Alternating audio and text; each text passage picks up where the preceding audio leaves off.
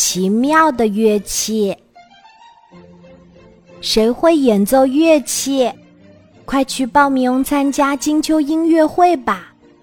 听到这个消息，大家可高兴了。晃晃扛着电子琴，悠悠抱着小提琴，赶紧去报名了。哇，他们演奏的可真好听！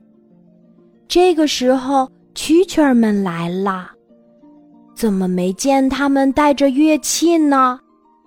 只见蛐蛐儿爸爸把翅膀抬高一点儿，摩擦起来，马上就发出悦耳动听的声音。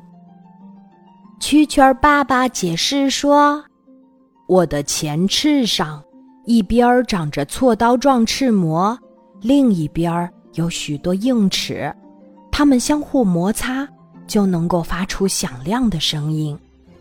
一旁的小蚂蚁提议说：“那请蛐蛐儿妈妈也演奏一曲吧。”蛐蛐儿妈妈不好意思地说：“我的翅膀上没有发声的构造，所以不能发出声音。”这个时候，知了爸爸开始演奏了。咦，他的乐器在哪儿呢？哇，它的乐器长在腹部两侧。不远处，青蛙爸爸蹦蹦跳跳的来了，呱呱呱呱呱呱。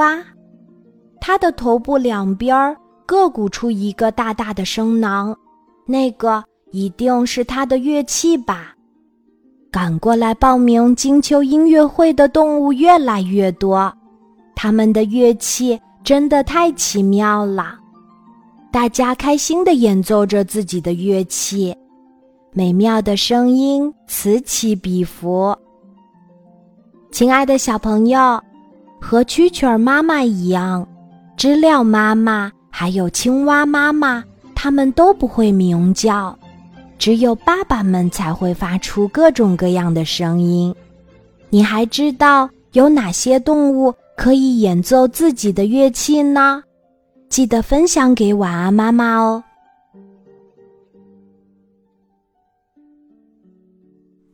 今天的故事就讲到这里，记得在喜马拉雅 APP 搜索“晚安妈妈”，每天晚上八点，我都会在喜马拉雅等你，小宝贝，睡吧，晚安。